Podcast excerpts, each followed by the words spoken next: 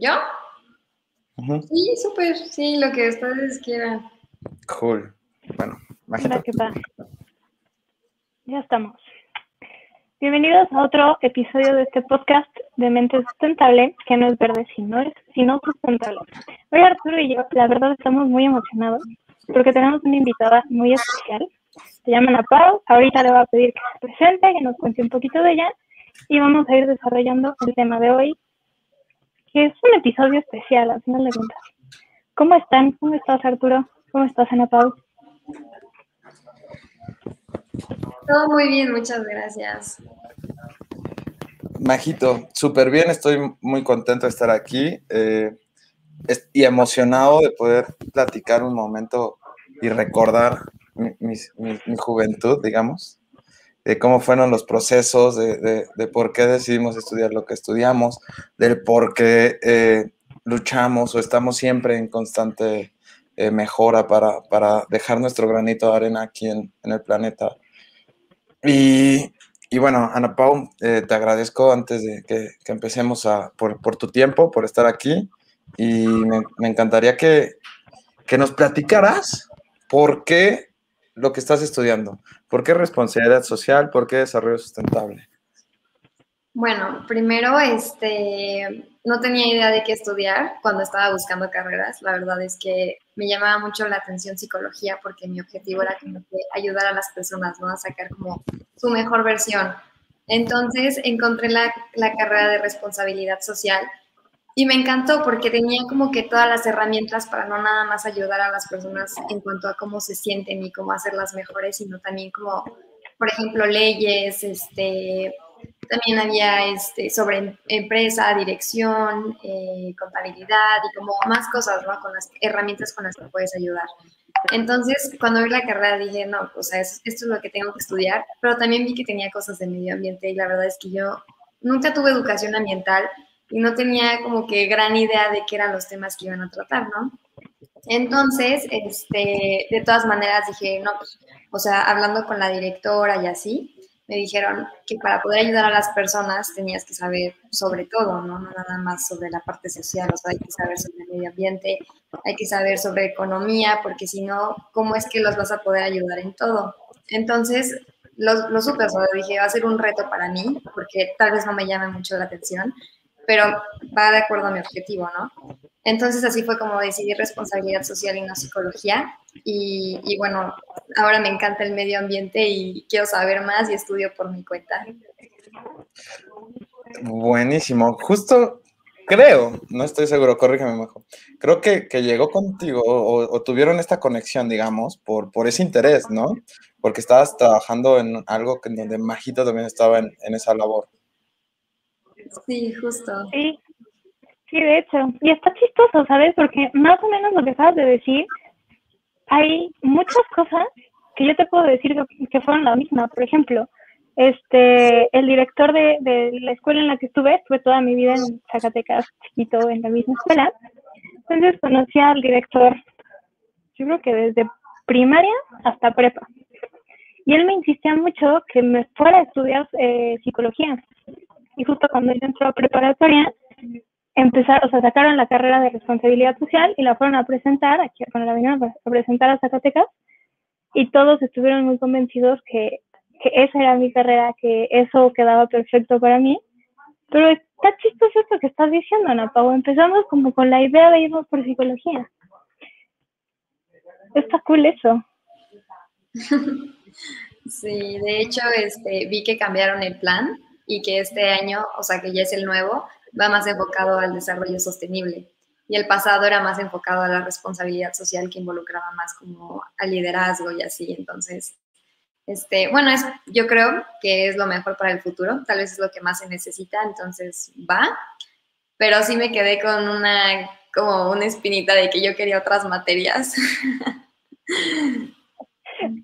Para quienes no lo están viendo y nada más están escuchando el podcast, mientras Arambao decía que es lo del futuro, imagínense a Arturo moviendo la cabeza diciendo sí a velocidad de la luz, yo creo.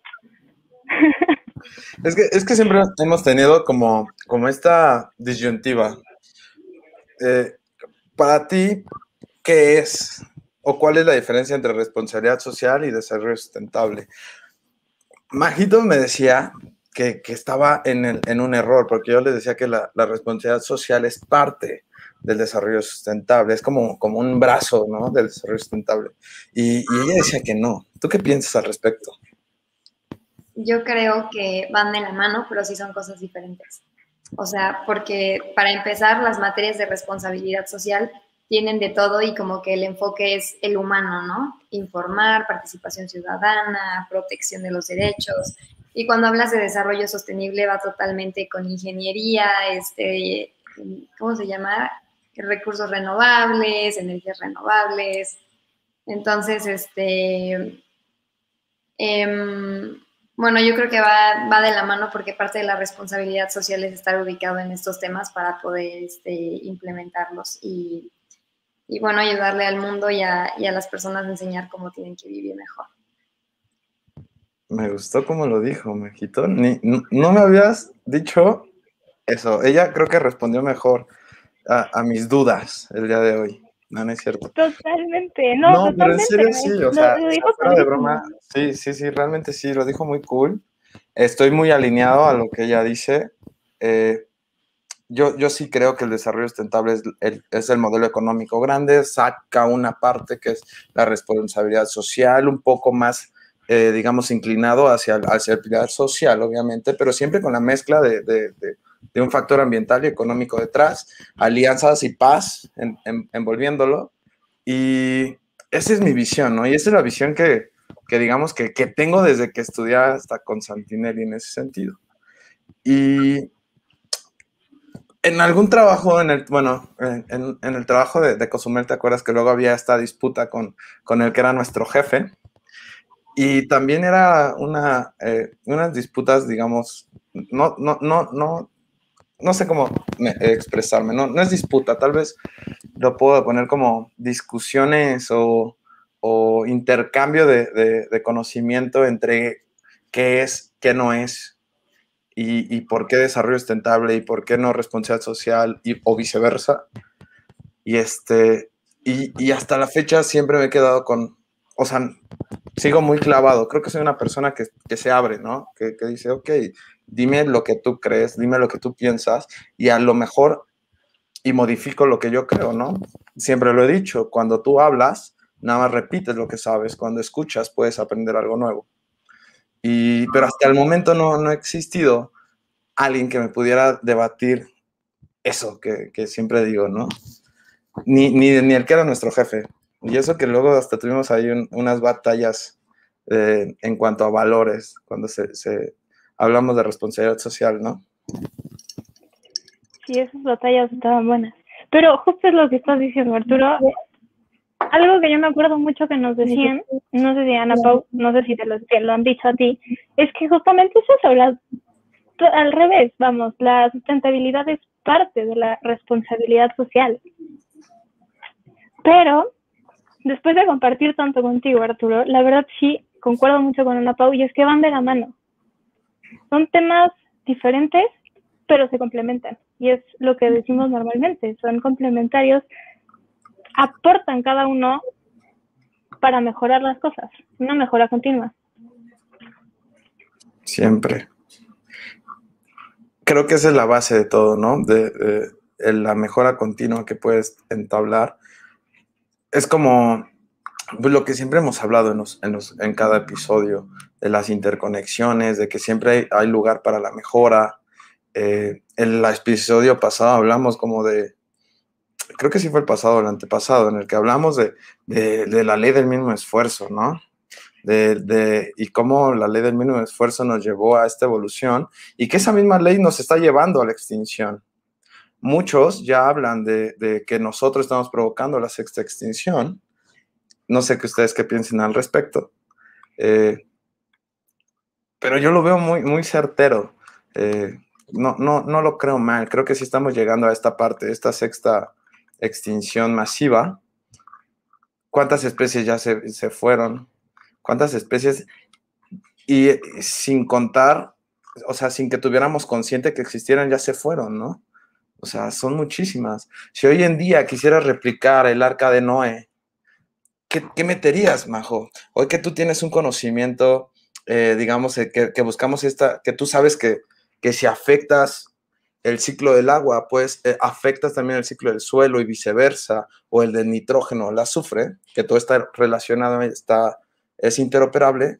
¿Qué, ¿Qué te llevarías hoy en día? ¿Qué dirías? Voy a subir a mi arca esto porque con esto vamos a poder crear vida en algún otro planeta. Vamos a poder replicar un poquito de lo que hay aquí. ¿Podrías mantener ese equilibrio? Personalmente yo diría no, justo por lo que acabas de decir, todo está interconectado, todo encaja perfectamente en todo. Y sí, lo habíamos platicado, como el libro que recomendamos alguna vez, que justo se llama La Sexta Extinción. Y estamos yendo hacia allá. Y la ley del mínimo esfuerzo lo hablaste justo en el episodio de economía circular. Y me interesa saber qué opinan a todos. ¿Qué, ¿Qué llevarías tú? En el arca, ¿qué llevaría? Ah, yo me llevaría todo, la verdad. Me llevaría todo, pero con una educación diferente, con, con antes de llevármelos a todos, como que su pase de abordar sería, nos vamos a ir, pero estás informado sobre esto, sobre esto, qué es esto, cómo puedes mejorarlo, cómo tienes que vivir. Y si me firman que lo van a hacer así, entonces pueden pasar para salvar a la humanidad y a todos los animales. Está buenísima tu idea, pero ¿realmente crees que se pueda llevar a cabo? ¿Tú crees que una persona, bueno, ya lo firmo, llego al otro lado y somos seres emocionales, no, no, no somos 100% lógicos, no, somos, no tenemos inteligencia artificial, digamos. De vez en cuando emocionalmente no estás bien y no quieres hacer las cosas, ¿no? Y ahí viene la procrastinación y todo esto. Y, a veces no quieres, no sé, no, o sea, a lo mejor tienes que ir al otro lado y, y, y no quieres hacer lo que tú firmaste. Contaminas, digamos, o, o no haces lo que te toca ¿Cómo podrías evitar eso? Esa es la complejidad que estamos viviendo hoy en día. Muchas personas, pues sí, les interesa el planeta, pero, pero pues, tienen intereses diferentes al principio, tienen que comer, ¿no? Y es una cadena difícil. Los que contaminan muchísimo son también estas personas, por ejemplo, los refugiados, pero contaminan muchísimo porque tienen que sobrevivir de cierto modo, ¿no? Y y entonces tú le dices, no contamines, y ellos están a decir, pero necesito sobrevivir, necesito hacer esto, necesito talar este árbol para tener leña, para poder calentar, ¿no? Para poder cocinar, para poder hervir agua y no nos enfermemos, por ejemplo. ¿Qué, haces con, cuando llega esta necesidad, cuando llegan tus emociones más allá de, la razón? Eso es, eso es la problemática hoy en día también, en, en muchas sociedades Tal vez no en la mayoría, si pones números, obviamente sociedades de, países industrializados contaminan muchísimo, ¿no? Y ahí están las huellas ecológicas, las de carbono y lo que tú quieras. Pero, eh, digamos, sociedades como México, vas a pueblitos y, no tienen este, no tienen, no, piensan en ello. ¿Cómo combates eso? Yo creo que ahí más que el desarrollo sostenible entra la responsabilidad social, porque las personas nos generamos necesidades que en realidad no tenemos. Y eso es porque no estamos educados como para... Es más, más bien estamos educados para estar consumiendo, para estar buscando nada más que pensar en qué nos va a hacer felices, en qué nos va a llenar, pero que en realidad no lo hace. Y por eso seguimos y continuamos y continuamos y continuamos. Entonces, si se educa a las empresas para que todo lo que producen, que son, o sea, que es lo que consumimos porque son nuestras necesidades, sea de una manera sostenible, entonces no habría problema en que consumiéramos. Es como la sobrepoblación, ¿no? O sea, no hay problema en que haya mucha gente, pero que esa gente sepa vivir. Y si toda la gente le das facilidades como es el plástico, las botellas de plástico, los cubiertos desechables, este, desechables para llevar y así, entonces la gente lo va a tomar. Pero si se los quitas, entonces van a adaptarse para sobrevivir y van a llevar sus, toppers, van a llevar siempre su botella. Es más, si por ejemplo tú a la gente le, le dijera, ¿sabes qué? No te voy a recoger la basura de tu casa, se queda ahí tu basura. ¿Cuánta basura tendrían y dejarían de generar basura para no tenerla en su casa? Entonces es más bien que le estamos facilitando a la gente y que además le estamos generando necesidades. Entonces entra la responsabilidad social para hacer conciencia de eso y explicar de manera técnica y, que cada, cada, sector entienda este, cómo hay que ser sostenibles, ¿no? Cómo sí hay soluciones, o sea, sí puedes estar súper triste, que tienes que irte a comer, no sé, algo que, que se haya contaminado muchísimo para hacerse lo que quieras, pero hay alternativas que pueden llenar eso, esa necesidad, pero de una manera sostenible.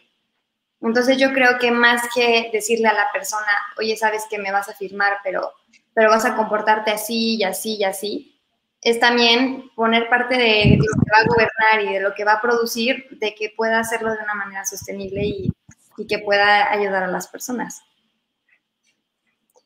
Pero ahí va, estás mencionando la ley del mínimo esfuerzo. Todo eso se creó porque, o sea, no sé si, si, lo hayas visto ahorita, pero eh, biológicamente los animales estamos diseñados, estamos diseñados para, para sobrevivir.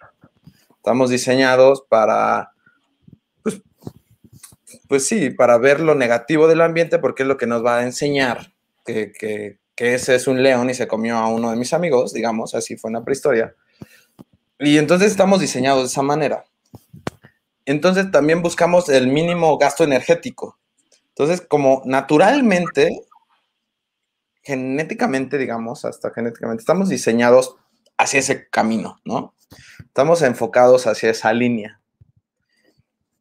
Y todo lo que tú mencionas, que, se crean las cosas que, consumimos hoy en día, se crean justo por, por esto. Y se vuelven atractivas porque para el cerebro es como, guardo más energía si, o, gasto menos energía si consumo, eh, no sé, si, si, la bolsita de plástico y la tiro nada más, que si la agarro, guardo mi envase de, refresco, digamos, y luego tengo que ir a dejarlo a la tienda otra vez, ¿no? O, o, lo, o, lo, que está haciendo ahorita, menos gasto energético. Desde mi teléfono, con mis dos dedos pido comida, ¿no? Y, y no me importa cómo vengan. Ese tipo de cosas digamos que naturalmente se dan. Por eso existe el capitalismo y por eso existe el consumismo. Y digamos que se fueron desarrollando naturalmente. Ahora viene la contrapartida, que es lo que, intentamos hacer todo el mundo que, que, estudiamos desarrollo sustentable, que es generar conciencia. A través de la conciencia puedes generar los cambios, ¿no? Pero también generar herramientas y, con eso ayuda la tecnología. De hecho, en el informe Brundtland hay una parte en donde hablan de la tecnología. Y entonces con la tecnología puedes ayudar a estos procesos, ¿no? Puedes ayudar a facilitar y tener menor gasto energético y que sí sea tu cerebro todavía diga, está cool. Y, tengamos menor impacto ambiental. Esa es, la, esa es mi, idea, mi concepción, digamos, de que, eh, trabajando en esto, trabajando en los núcleos de, las ciudades para, para, ver cómo pueden ser eh, sostenibles, pues te empiezas a encontrar todo este tipo de cosas. Empiezas a encontrarte que, debes de crear facilidades, debes de, crearle eh, un ahorro a una molestia a una persona, pero a través de algo sustentable. ¿Cuántas personas realmente, a pesar de que saben que contamina su carro, dejan su carro, por ejemplo? muy pocas. Yo creo que de un 100% o un 15 a lo mejor lo, lo hacen. ¿Es un cambio? Sí, pero creo que hay, hay, hay una brecha que, que, aún podríamos llenar con tecnología. Sí, sí, sí, totalmente. Voy, a hacer un poco más largo el ejemplo que acabas de decir de, del coche que hemos hablado en diferentes ocasiones de las bolsas de plástico, de las botellas de plástico. Es más fácil ir a la tienda y comprar una botella de agua que cargar todo el tiempo con uno o dos litros de agua.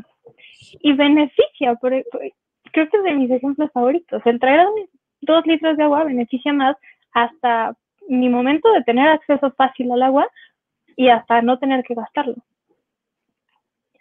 Creo que sí, como lo dices, es, encontrar este equilibrio, encontrar hasta estas conexiones que, hemos comentado, o comentado muchas veces.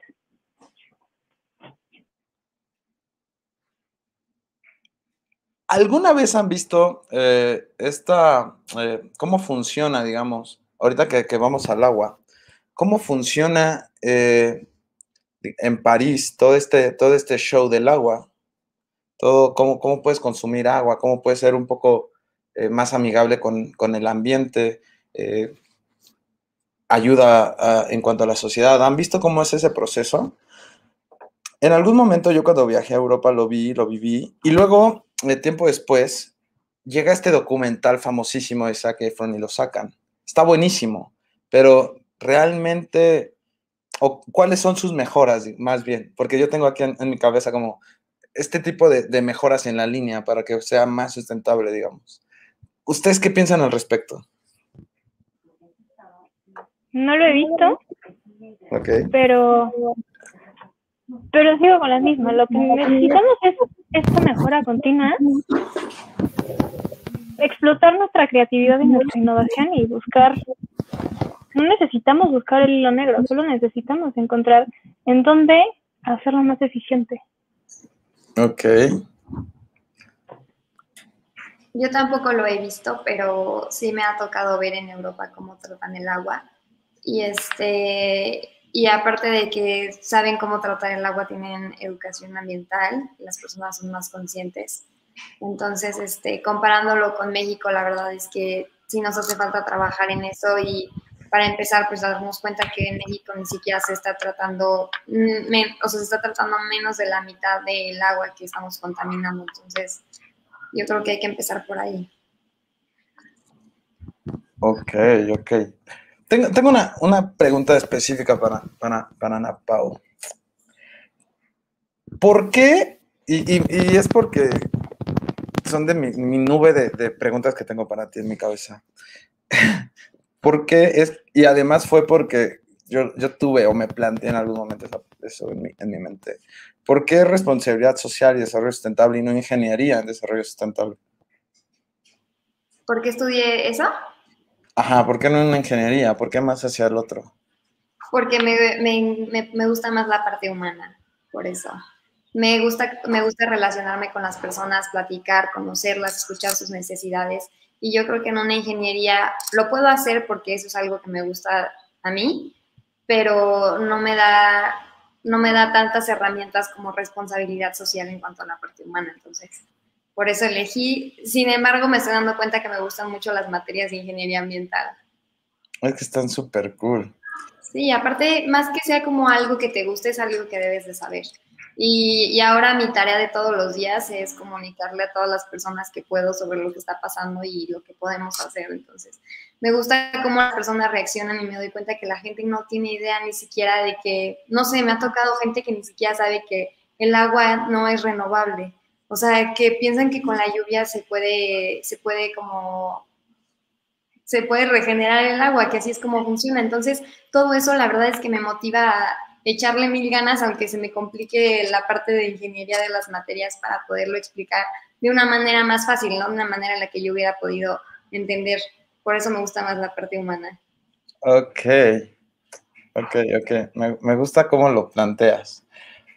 Pero, por ejemplo, eh, yo, yo me di de topes en algunas ocasiones porque era como, eh, tienes que saber algunas mediciones en, en ya no laboral, ¿no? qué, qué, potencia, digamos, necesitas para, para tal sistema? Eh, ¿Cuál es el, el, el, torque, ¿no? Necesario. O, o, tan simple con la energía eólica. ¿cuál es la, ¿Por qué tiene tres aspas y no dos? ¿Y cuál es la diferencia entre una que no tiene la caja que va directo o las nuevas que ya están siendo, ¿no? Sin, sin, sin tener que tocar esta parte.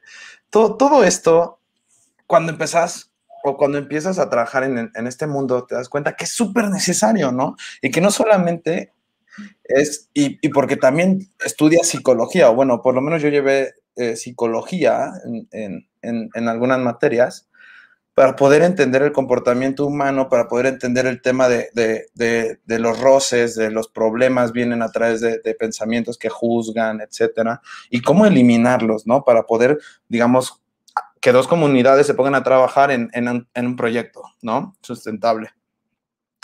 Todo esto es, es, hasta el día de hoy sigo aprendiendo muchísimo, hasta el día de hoy sigo, sigo obteniendo información al respecto Y, pero me hubiera gustado tal vez que, que cierta parte, no sé, de, de, de, de, los cinco años, que tres se enfocaran en, en esto, que tres se enfocaran en, en digamos, en calcular, en aprender, digamos, todo este tipo de cosas, porque cuando sales te das de topes y lo tienes que hacer a la marcha y lo tienes que hacer, pues, pues lo aprendes porque lo aprendes, ¿no?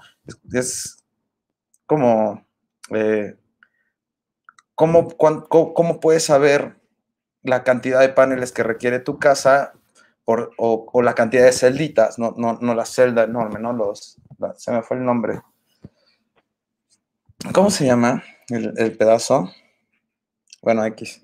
De, ¿Cuántas necesitas de esto, no? ¿Cuántas, ¿Cuántas de estas necesitas? el material que requieres, eh, no sé, puedes ocupar coltán o, o, qué pasa si en vez de coltán ocupas cobre o aluminio.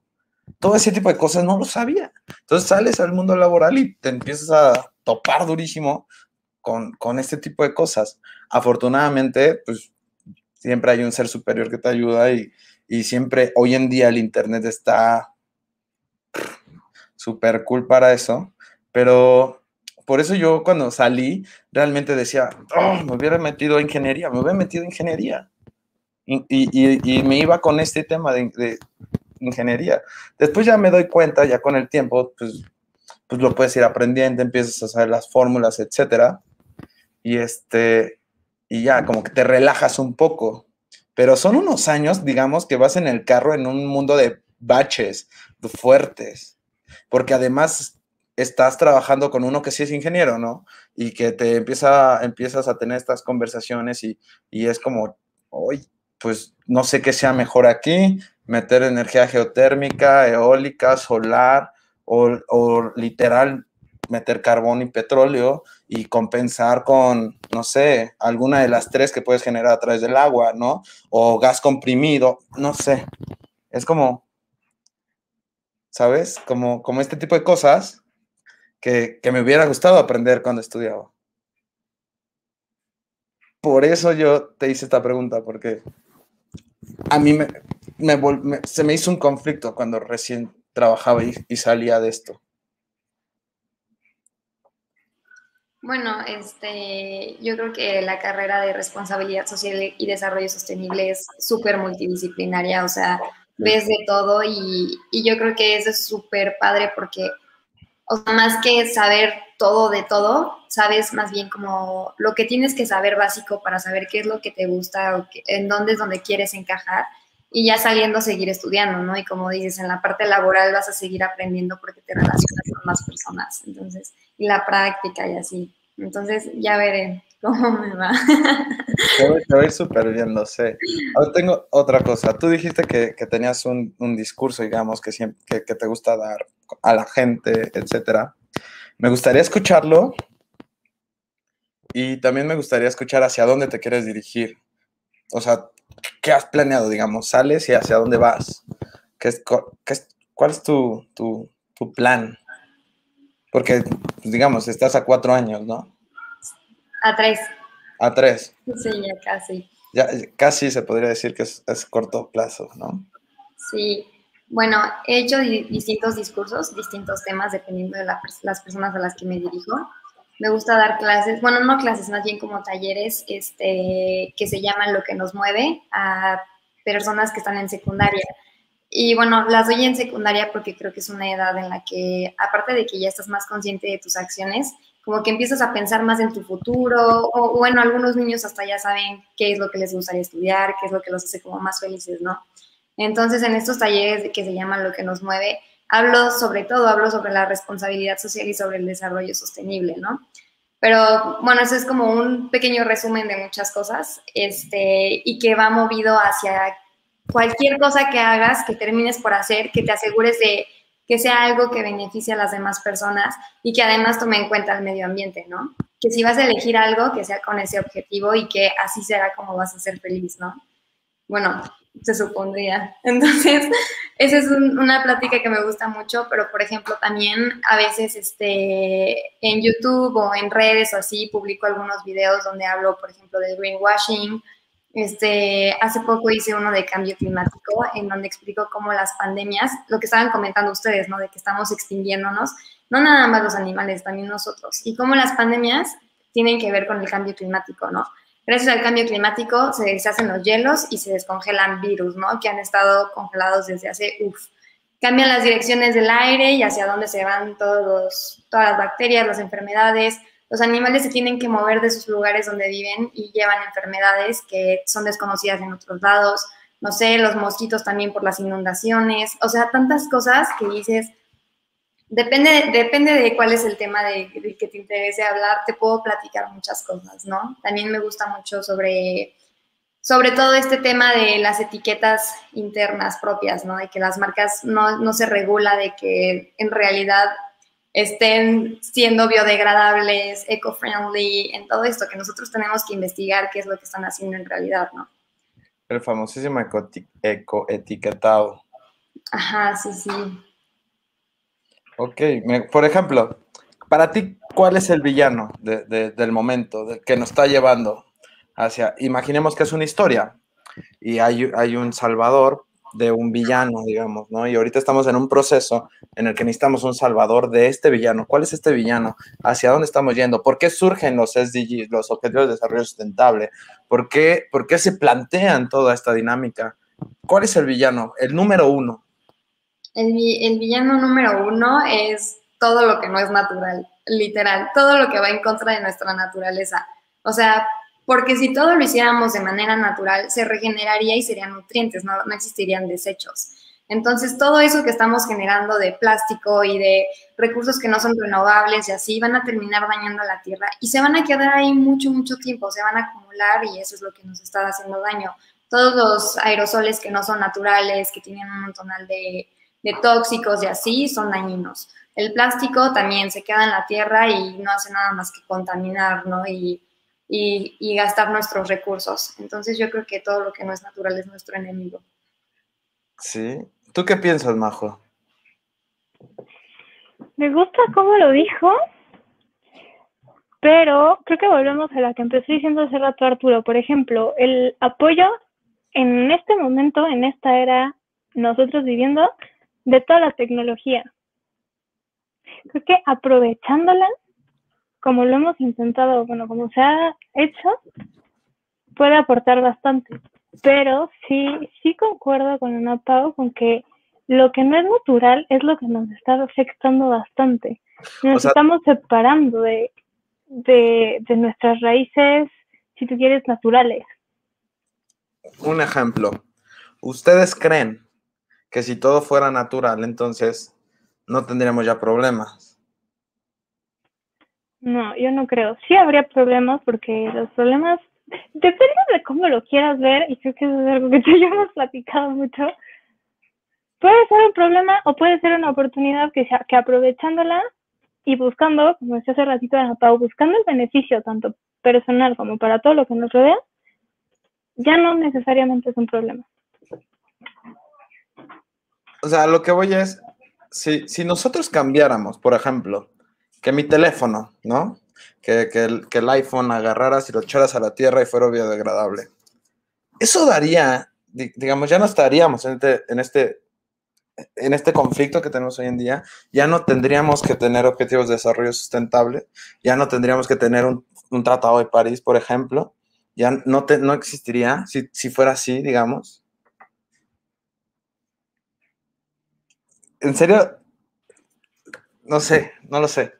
Es que yo creo que, que no, que no habrían problemas en cuanto como a que contaminación y cambio climático y así, porque, porque eso es lo que lo está causando. Pero no sé, tal vez podríamos tener problemas con la sociedad, ¿no? Este... Pero, pero si te pones a pensar, así paréntesis súper rápido, economía circular, ¿no? O sea, si todo fuera biodegradable y así, entonces seguiríamos en una economía lineal. ¿Y qué pasa con, todos estos procesos?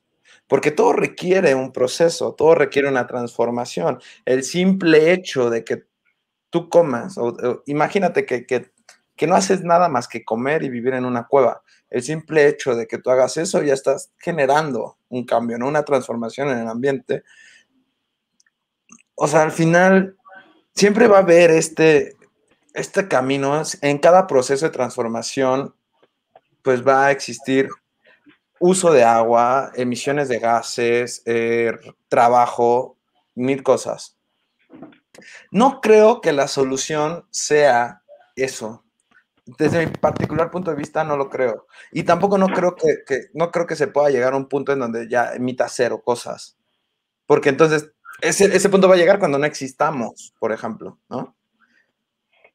Pero sí puede haber un equilibrio. Pero sí, no creo que haciendo todo, porque existen los plásticos, los, los, bioplásticos, por ejemplo, ¿no? Existen. Entonces, si tú cambias todos los plásticos por bioplásticos, aún así, para generar bioplástico emites gases, ¿no? Y esos gases retienen calor, y ese calor nos está afectando. No sé. Justo es eso, o sea, de una u otra forma empezaríamos a explotar algo. Ahorita digamos que es el agua o tal vez son otros recursos. Si tratamos de hacerlo todo como, como, como todo natural, por decirlo así, seguimos explotándolo todo. Y creo que Arturo lo hemos platicado muchas veces, el objetivo es ese, es no explotar las cosas, es buscar un equilibrio, es encontrar el balance y también muy importante respetar los límites que tenemos tanto nosotros como seres humanos como para la naturaleza, dejar que se pueda regenerar. Claro. ¿Tú qué piensas, Ana Pau, al respecto? Lo de los bioplásticos es lo que les digo, ¿no? Como que sigue siendo plástico. Me choca que, que, digan que eco-friendly, que biodegradable y no, porque, o sea, por ser más delgada la bolsa, sí todo es biodegradable, pero va a tardar 10 años menos en... No, no, no, pero bioplástico, nosotros nos referimos a bioplástico, a este plástico que se genera a través de la quitina, de la platina, que es una ah. combinación de proteínas y caseínas, que al final es natural, que al final lo puedes extraer de un árbol y es como, como la celulosa, por ejemplo, que al final en poquito tiempo ya se vuelve suelo, es un proceso de biodegradable, no los otros plásticos, que, el otro plástico ya es infracycling, ¿no? Que ya es otra cosa, que, lo hemos hablado ya en, otro punto.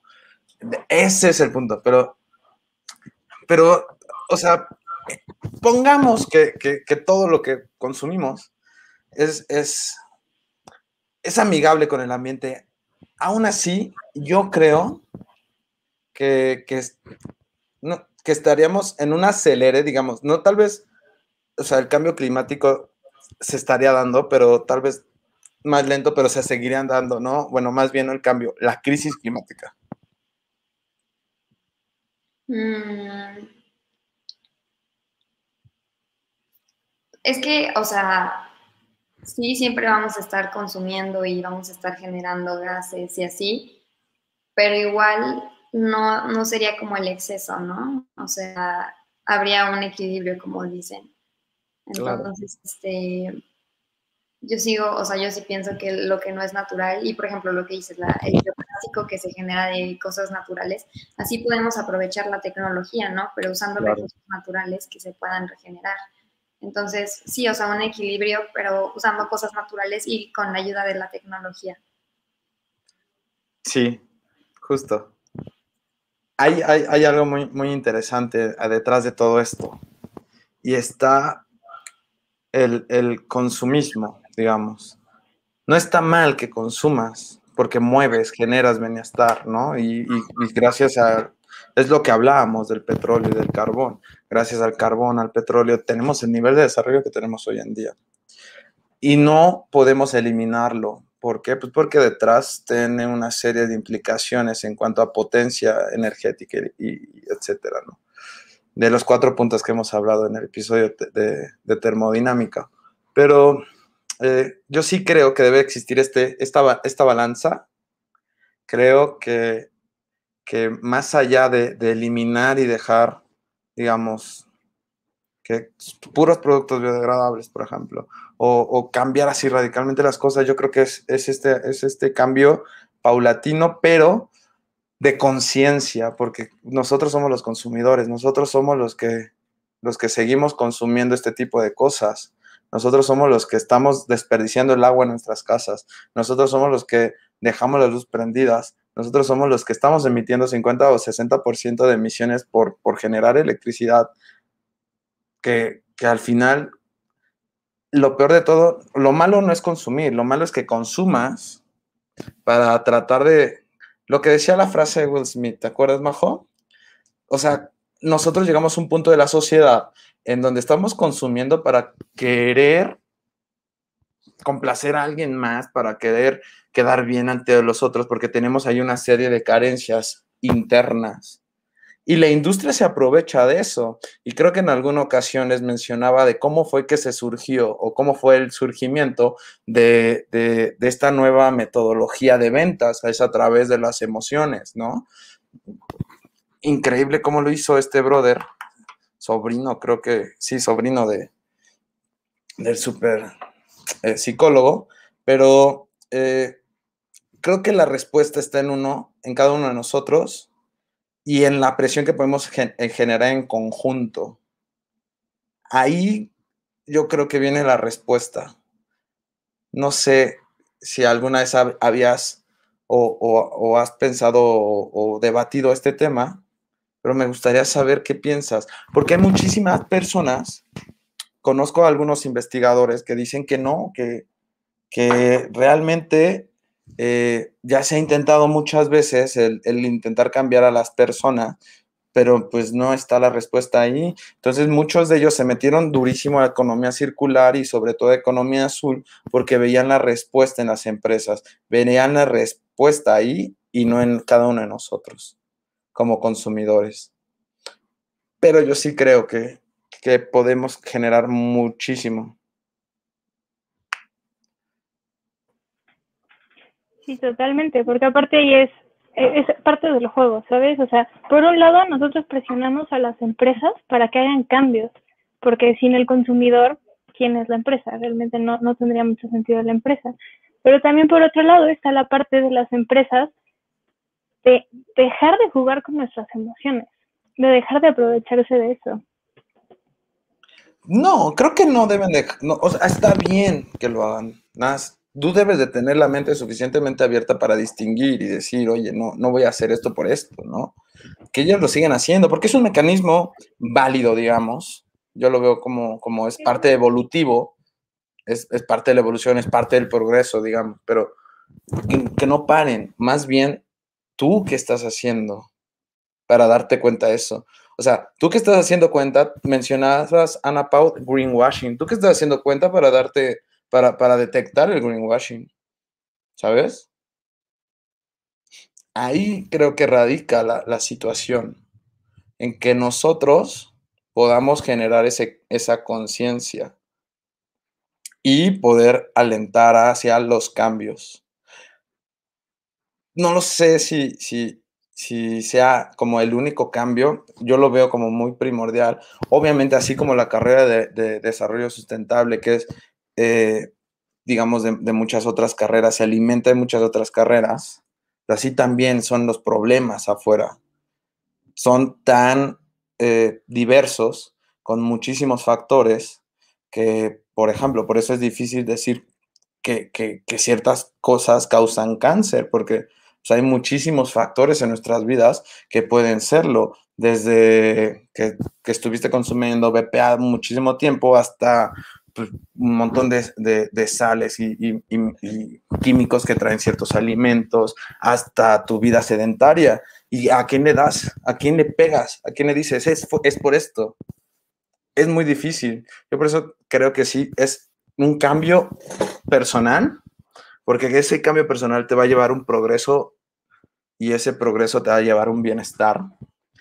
Y obviamente las demás personas, como les digo de los investigadores con los que he tenido la oportunidad de trabajar, que, le pegan más a la economía circular y economía azul y se están clavando en eso, ¿no? Yo creo que es el conjunto de cosas del que va a llevarnos a, superar esta, o, a, subir este escalón que nos está costando muchísimo trabajo desde hace muchísimos años, pero todo en conjunto. Pero sí, creo que para, para el bienestar, al, que tú estés bien, el, digamos, el ser autónomo, independiente y, sustentable, que, es el último fin, puede empezar desde uno mismo y no estar esperando y no, es, no decir, es que pues es que las empresas todavía no generan tal, ¿no? No, no han hecho un teléfono que no ocupe eh, minerales que sean tóxicos, por ejemplo. Es que no han hecho, eh, o el gobierno no ha aprobado la ley para, que las empresas pongan ecoetiquetado, o no ha aprobado la ley como en Francia, que se, acaba de, aprobar esta famosísima ley para, para eliminar el, ¿cómo, se llama esta palabra que me costaba trabajo, Majo? Obsolescencia programada. Por lo menos en Francia ya van a saber que un iPhone está programado para que te dure dos años o tres. Pues está bien, ¿no? O sea, ¿y aquí en México cuándo? ¿No? O sea, creo que todo es un conjunto, pero sí, sí, sí, sí podemos empezar por uno para generar este bienestar y este progreso y no solamente estar esperando afuera. Sí, totalmente, totalmente. Y creo que voy a volver a usar un ejemplo que, que me gusta mucho platicarlo, y es el de cuando estamos en el avión, que dicen, ponte primero tú la mascarilla. Es, si no, si no estás bien, ¿cómo vas a ayudar a la persona de al lado? ¿Cómo vas a ayudar a, no sé, al ambiente? ¿Cómo vas a ayudar a lo que te rodea? Pero, ¿qué opinas, Ana Pau? No, pues estoy totalmente de acuerdo con ustedes y justo por eso estudio responsabilidad social, ¿no? Porque hay que hacer esa conciencia en las personas y, y como nos toca ahora a nosotros, ¿no? Hay que empezar por nosotros y justo también mucho que dicen de la huella de carbono, la huella ecológica, ¿no? O sea, tú puedes también compensar esa parte de algunas personas que todavía no se dan cuenta y que están generando de más. Entonces, creo que es parte de eso. Te tengo una pregunta. ¿Qué es lo más difícil que has hecho hasta hoy en, tu vida, eh, un cambio en tu vida para estar más alineada con estas ideales, estas metas, estos propósitos sustentables? Eh, lo más difícil yo creo que ha sido convencer a mi familia de, de, hacer algunos cambios mínimos en la casa, ¿no? Yo creo que eso ha sido lo más difícil. Te voy a decir algo también. Y creo que gracias a eso he podido llevar el mensaje a más personas. Porque ya, ya, ya, ya, ah, digamos, ya tengo aquí grabado los, las respuestas de, mi padre, de mi madre, de, mi abuela, de mi hermano, cuando les mencionas algo, ¿no? Y creo que eso te, va llevando, es una práctica para cuando allá afuera llegas, y, y, me ha servido, ¿eh? te lo voy a decir, cuando llegas a un pueblo y les dices, es que elimina el carbón o elimina la leña de, tu cocina, por favor, ¿no? Y, es como, en, la primera vez que llegué a un pueblo fue como difícil, como el diálogo, no sabía cómo bajar las ideas. Hoy en día también me cuesta mucho trabajo porque hay muchos términos que, que dices, ¿cómo los explico, no? ¿Cómo les explico que existen este, contaminantes orgánicos, ¿no? Persistentes, en primera, saben que es contaminante, sabes que es orgánico, eh, sabes por qué son persistentes, sabes que te están matando, por ejemplo, eh, o, cuando llegaba con los agricultores, era como de, sabías que te estás matando, sabías que lo que estás, lo que estás usando para matar estos insectos, pues también te mata a ti, y y no, y no solamente ti, como estás a aire abierto, se va todo con el viento, ¿no? Entonces, el tratar de tener estos diálogos, sinceramente, eh, y lo agradezco muchísimo que, que, tengo esta familia terca en ese sentido, porque me ha ayudado a poder mantener la calma, ser tolerante, paciente para poder explicar con ellos. Entonces, creo que es, digamos, es parte de, y qué bueno que, que pase esto. Sí, totalmente. Creo que es el mejor como, como campo de práctica, por así decirlo, para la para ir a otros lados. Y sí estoy de acuerdo, ¿no? sigo teniendo muchos entre discusiones con mi familia cada vez que intento explicarles o hacer algo diferente en la casa. Pero, pero, pero poco a poco, poco a poco. Es lo que te voy a decir, poco a poco, o sea, cuando yo empecé a estudiar apenas salieran estos, estos focos LED y, y fue difícil meterlos, ¿no? A, a, a, mi casa, bueno, a casa de mis padres. Entonces lo que yo hice fue yo todavía estaba estudiando y fue como, ah, sí, pues no importa, yo compro y los cambio en mi cuarto, ¿no? No me haces caso, no quieres entender que, que, que la luz, o sea, generar electricidad es muy contaminante y nos está perjudicando. Está bien. Yo voy a accionar hoy en día, hoy voy a poner y voy a hacer las cosas, ¿no? Y hoy en día mis padres tienen toda su casa focos LED, por ejemplo, ¿no? Pequeñas cosas, pequeñas acciones hacen grandes cambios. A lo mejor y no te entienden a la primera, pero la, van viendo que, el foco alumbraba más, que sí realmente ahorraba, que, no sé, mil cosas, que, que duraba más que los otros, por ejemplo. Era como, o sea, con el ejemplo vas, vas también. Es una muy buena, o creo que es la mejor manera eh, eh, de, educar o de, cambiar maneras de pensar. Yo creo que por eso también en redes sociales se, han jalado tanto estos brothers que, te vuelves rico en un día y según te ejemplifican de su vida pasada a la actual y, la gente cae, ¿no? Y los típicos vende humo. Creo que de ahí parte, ¿no? Porque según te dan el ejemplo y te ponen evidencia, no sé. Este es lo mismo, pero en un plano cool, ¿no? Que es con, con los LED. Sí, totalmente. Los pequeños cambios, pero que vayan evolucionando poco a poco. Yo tengo una pregunta para Napau. Ahorita en segundo semestre, hasta hoy, ¿cuál ha sido tu materia favorita? Yo creo que responsabilidad social 2. Porque, o sea, la responsabilidad social 1 te explica cuál es cada tipo de responsabilidad y así, pero en la 2 ya va más enfocada a cada parte, ¿no? O sea, ves, por ejemplo, cómo se involucra la responsabilidad social en una, universidad, las empresas, los certificados, las normas que existen. Entonces es como si ya la pudiera ver aplicada, no sé, en, un futuro en mi vida profesional. ¿Cuál, has visto o tienes, eh, todo tiene, digamos, una contraparte, ¿no? Y, tú ya mencionas que te visualizas en ese sentido uno, ¿cuál es tu visualización? ¿En qué te gustaría, digamos, realmente estar enfocada? En, hasta si quieres decir nombre de la empresa, lo que tú quieras. Y dos, ¿cuál es la parte oscura que ves de la responsabilidad social? ¿O hay alguna parte oscura que, que logres ver? Yo creo que, bueno, lo que me gustaría hacer más adelante sería en la parte empresarial, en la parte de recursos humanos. Me encantaría este, enfocarme en que la gente trabaje bien, en que se sientan bien trabajando, que aparte crezcan. Este, y parte de ese crecimiento sería meter ahí el desarrollo sostenible, ¿no? Enseñarlos a vivir de una manera que les dé calidad de vida y que en un futuro no los afecte.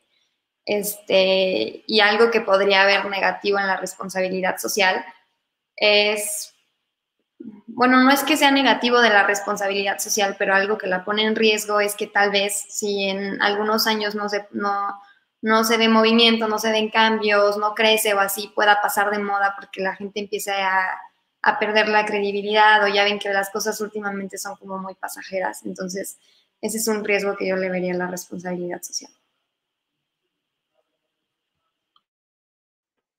Me gustó, me gustó. Sí, sí podría decir que algo como, no tanto oscuro, pero sí es el hecho de que se está como regulando muy sencillo, por decirlo de alguna manera. Hay muchas cosas, muchas empresas, muchos lugares que dicen ser socialmente responsables por tener una pequeña acción y un gran, no sé, logo distintivo, como decías ahorita, tampoco no vamos decían, los eco, los ecoetiquetados, que dicen porque se auditan internamente y dicen ser socialmente responsables. Eso es algo que yo sí le veo. Tenía, un amigo y, hasta la fecha yo creo que si me lo vuelvo a encontrar y me lo vuelvo a decir, me vuelvo a, le vuelvo a dar el mismo speech, pero él decía que, la responsabilidad social nace, surge y de, esta idea de, vender más, ¿no? a las nuevas generaciones y que se justifica a través del desarrollo sustentable, que se justifica a través de, las buenas acciones y que se justifica con, el ambiente y, la economía, ¿no? y él decía eso, y la primera vez que me lo dijo, hasta me, me, digamos, me puse escudo y espada. Después, obviamente, entiendes que, cada quien puede tener la idea que, que, que, quiera. Para mí no es. Hablamos como dos horas al respecto, ya sabes que no se me da hablar. y ni él me pudo meter a la mente, o, bueno, hacer esta creencia de que es eso, ni yo pude hacerle ver que realmente no lo es. Creo que estaba muy orillado a eso. Pero mucha gente lo ve así. Lo que pude aprender de él es que mucha gente sí lo ve así. Mucha gente lo ve. Y, es como los políticos, digamos. Eh, la gente se va cansando de las promesas, pero ya no ves nada. Entonces, yo quiero creer que lo dicen por eso, porque es como, ay, sí, es socialmente responsable, y luego, ¿qué? O sea, ¿dónde están sus acciones? ¿Qué hacen? Yo no lo veo, pero es que tampoco no investigan. Es, es, lo que yo le decía, ¿no? Es que tampoco no investigan, tampoco no ves qué están haciendo. Pueden estar haciendo trabajos en comunidades, pueden estar haciendo trabajos desde, desde, desde toda la cadena, ¿no? Y que vaya hacia, hacia, con sus trabajadores, etcétera, ¿no?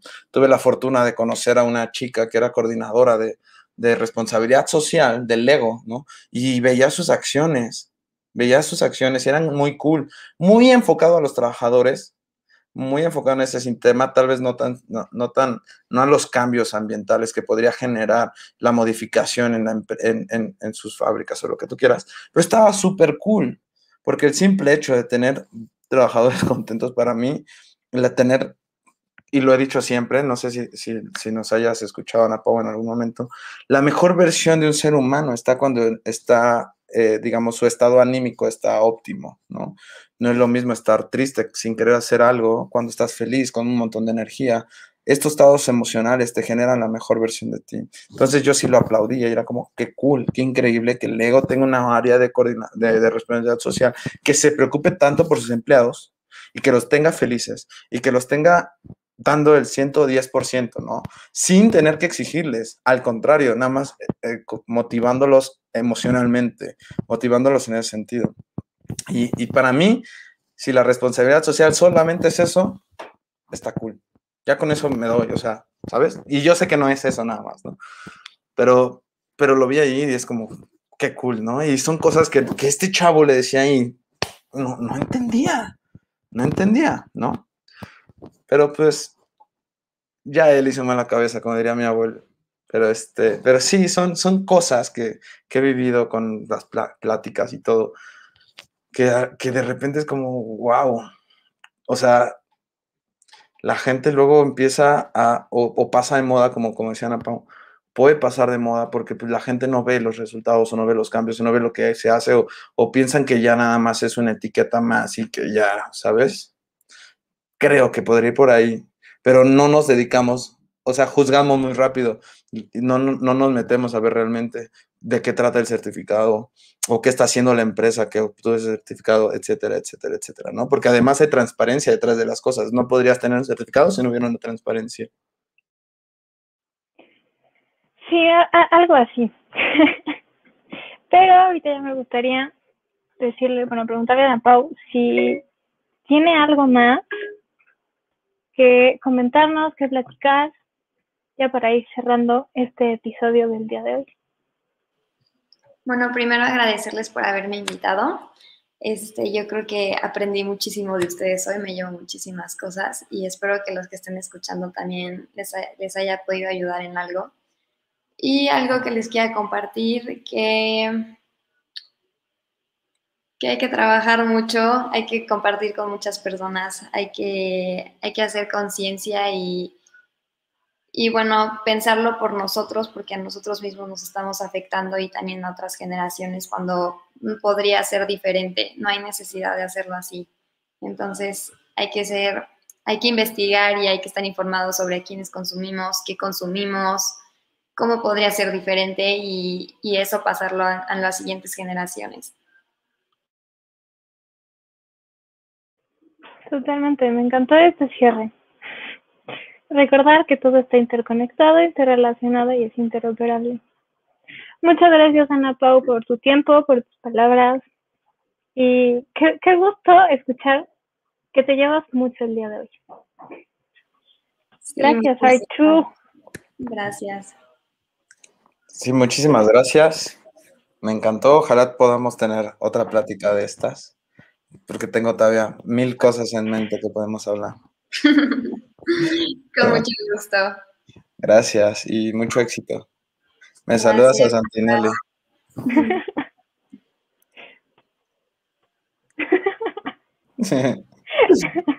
Bonita tarde, día. Nos vemos.